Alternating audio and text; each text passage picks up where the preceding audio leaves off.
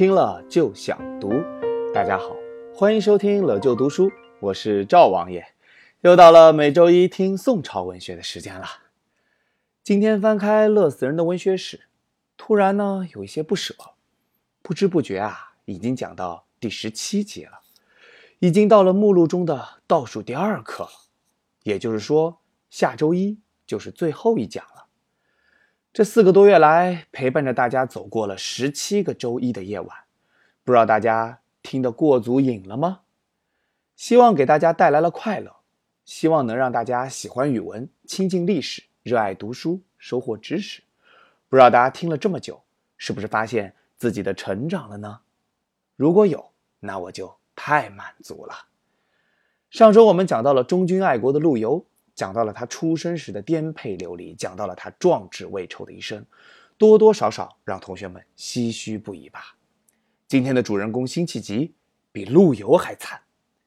陆游好歹九岁时在家人的带领下逃到了南方，最终相对稳定下来了。但是辛弃疾一出生就是在金国人的地盘上，山东济南。济南是个山清水秀的好地方。千佛山、大明湖、趵突泉是济南的三大名胜。大明湖西侧修了一座辛弃疾祠堂，是专门供后人纪念辛弃疾的地方。在辛弃疾祠堂里，郭沫若先生留下了对联，让我印象深刻：“铁板铜耙济东坡，高唱大江东去。美琴悲属济南颂，莫随鸿雁南飞。”这真是对辛弃疾这辈子最好的总结了。赶紧进入我们今天的主题吧，《金戈铁马，辛稼轩》。一一四零年五月，辛弃疾出生于山东济南，金国人的统治区。更不幸的是，他正好赶上了一个动荡的年代，恰恰在这一年，宋金之间。再次爆发了战争。其实南宋在这场战争中是占了上风的，因为岳飞将军举世无双的本领，金国被打得晕头转向，不知所措。可是南宋朝廷忍气吞声惯了，对金国原来的威风也还是心有余悸，于是赶快见好就收，在宋高宗和秦桧的主持下，议和、称臣、割地、赔款，额外还送上了一份大礼。岳飞父子的性命。于是乎，首都杭州又讨来了临时的安宁，西湖边又开始了歌舞升平的生活。暖风熏得游人醉，只把杭州作汴州。哎呀，林升这句诗真是讽刺的太好了。可是遗留在北方的汉族人可怎么办啊？咱们难道不管了吗？陆游看着心痛啊，才发出了这样的感慨：“遗民泪尽胡尘里，难忘往事又一年。”哎，辛弃疾他们就是被遗留在北方的可怜的汉族人。不过，辛弃疾还算是运气比较好的，他们辛家是济南的名门望族。他爷爷辛赞是金国的开封知府，也就是开封市市长，这可是相当大的官儿啊。很多同学说：“老师啊，不对呀，他爷爷在金国做官，按照现在的说法，啊，那不就是汉奸吗？”哎呀，大家说的对呀。不过辛赞呢，也是被逼无奈，身在曹营心在汉，他念念不忘恢复中原。时刻等待着一个起义抗金的机会。每次吃过饭后，他都要带领辛弃疾这些儿孙辈儿的登高望远，指点江山，给他们上上军事课。辛弃疾呢，对爷爷所讲的这些兵法韬略非常感兴趣，他也因此读了《孙子兵法》等一些兵书。所以这种场合一出现，往往他表现的机会就来了，这让辛赞非常欣慰。经常摸着他的头表扬啊，不错不错，咱们辛家又有胡子了。辛弃疾从小文武双全，立志灭金，年轻的时候就拉起了一支两千人的农民起义军。其实啊，在那个时候，金国的地盘上，反抗金国的农民起义军多如牛毛，声势最浩大的是济南人耿京领导的队伍。耿京本来是个农民，因为不满金人的横征暴敛、欺负汉族人，他带领着几十个人聚义起事，很快队伍就扩大到了一百多人。然后搞上山下乡大串联，起义军一下子就有了上万人的规模。就在这个时候，辛弃疾敬重耿京的人品，加入了耿京的队伍之中。耿京见到辛弃疾啊，就像见到亲兄弟一样，哎呦，乐疯了。为什么？不是因为辛弃疾那两千兵马，而是因为辛弃疾的家世背景和他的才华。要知道。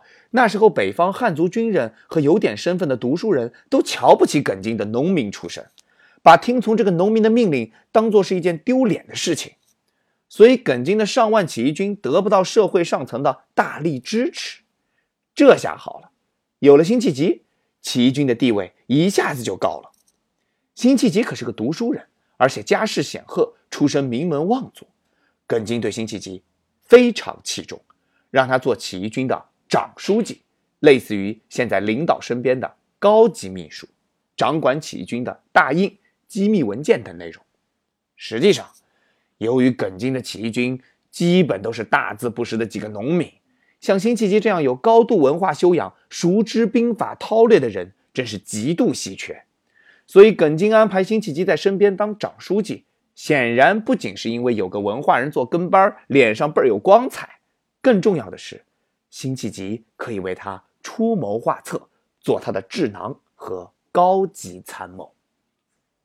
辛弃疾有个熟人叫异端和尚，平时除了念经，还很喜欢谈论兵法。辛弃疾因此跟他有过一些交往，关系不错。异端和尚见各地纷纷起义，抗金形势一片大好，于是他也拉起了一支一千多人的队伍。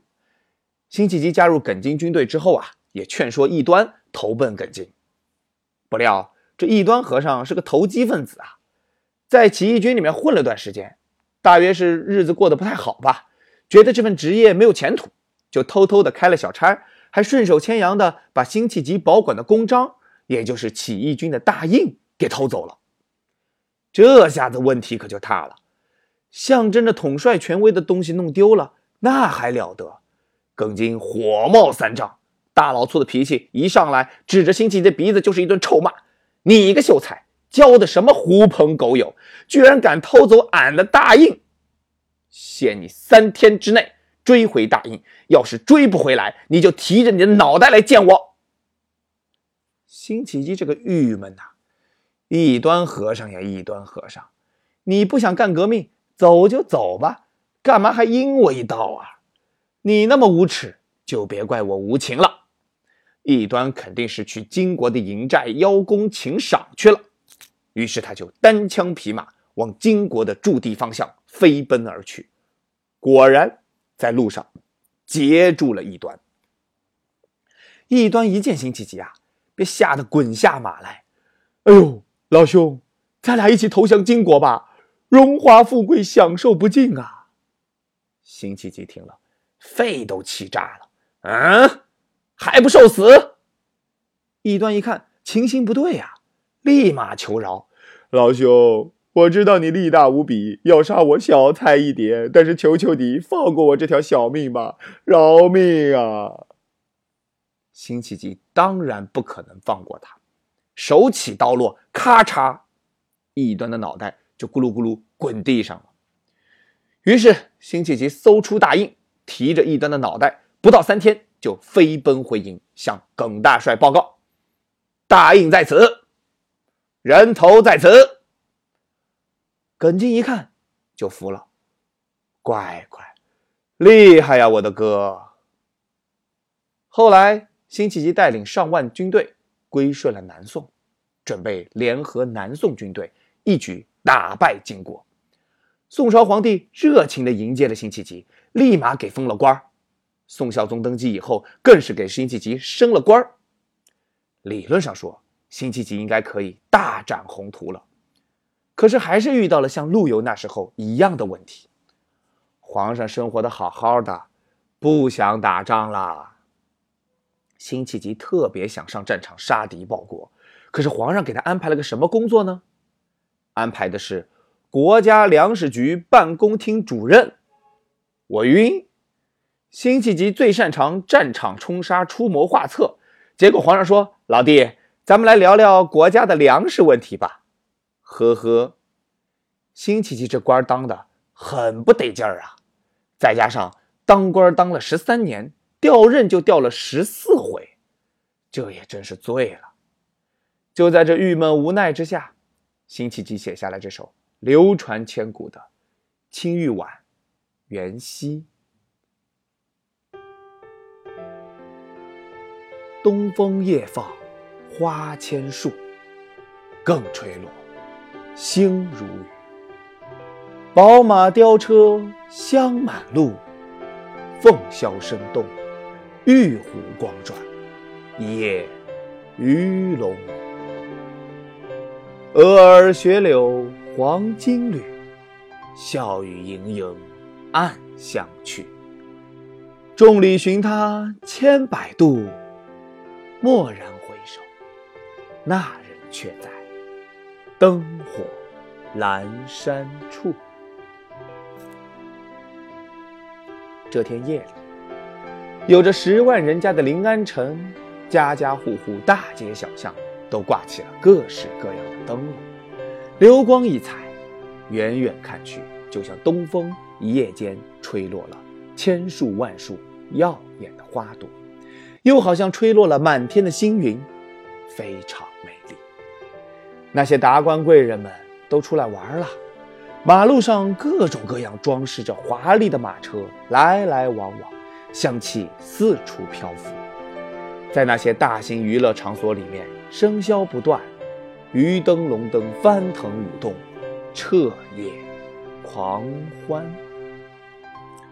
城里到处是装扮的齐齐整整出来游玩观灯的美女们，她们头上戴着鹅儿雪柳黄金缕这些各种各样的首饰头花，散发出淡淡的香气，说说笑笑的从辛弃疾身边风情万种的走过。而辛弃疾呢，他只是在熙熙攘攘的人潮里苦苦的寻觅着，他想要发现自己心中的那个人。可是无数次的追寻换来了无数次的失望，他所想念的人始终没有出现。终于，辛弃疾心灰意冷了，他就强忍着万千留恋和不舍，猛然转头想要离开。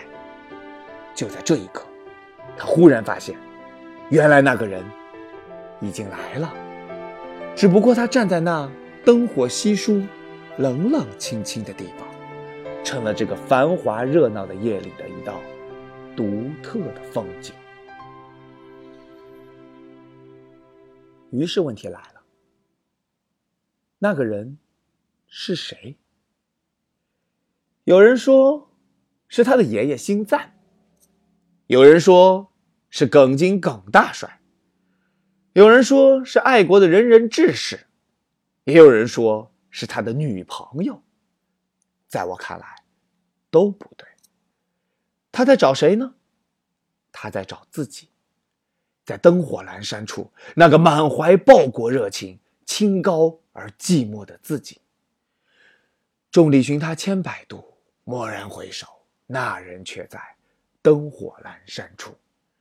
这句话后来被王国维，也就是清朝末年的国学大师，说成是人生的最高境界。哦，对了，再说一个八卦，百度公司“百度”这个名字，就是从“众里寻他千百度”这句话而来的。后来的后来，辛弃疾起起伏伏，在家闲居了二十年，六十四岁的时候，机会突然又来了，还是上期我们讲的那个主战派宰相韩托胄。邀请了一把年纪的辛弃疾当官辛弃疾高兴坏了，立马应邀。可惜不到一年，又被贬官了。韩托胄也被杀了，人头送到金国了。这下辛弃疾彻底绝望了。六十八岁，垂垂老矣的辛弃疾躺在病床上，奄奄一息了。就在双眼马上就要闭上的时候，他突然直起身子，持剑大呼：“杀贼！杀贼！”然后与世长辞了。唉，一代英雄就这样离我们远去了。最后，让我们怀着崇敬的心情，来感受一下辛弃疾金戈铁马的壮志豪情吧。破阵子，为陈同甫赋壮词以寄之。醉里挑灯看剑，梦回吹角连营。八百里分麾下炙。五十弦翻塞外声，沙场秋点兵。马作的卢飞快，弓如霹雳弦惊。了却君王天下事，赢得生前身后名。可怜白发生。醉梦里挑亮油灯，观看宝剑。梦中回到了战火纷飞的岁月，接连响起了号角声。把烤牛肉分给部下，乐队演奏北疆的歌曲。这是秋天，在战场上检阅军队。战马像的卢马一样跑得飞快，弓箭像惊雷一样震耳离弦。我一心想替君主完成收复国家失地的大业，取得世代相传的美名。可怜，已成了白发今天的金戈铁马、新稼轩就到这里了。感谢大家收听《乐就读书》。如果你喜欢我们的节目，请分享给更多的朋友，让他们听到。请关注本文公众号，更多干货课、真题资料等内容，请扫下方二维码。下个周一，我们不见不散。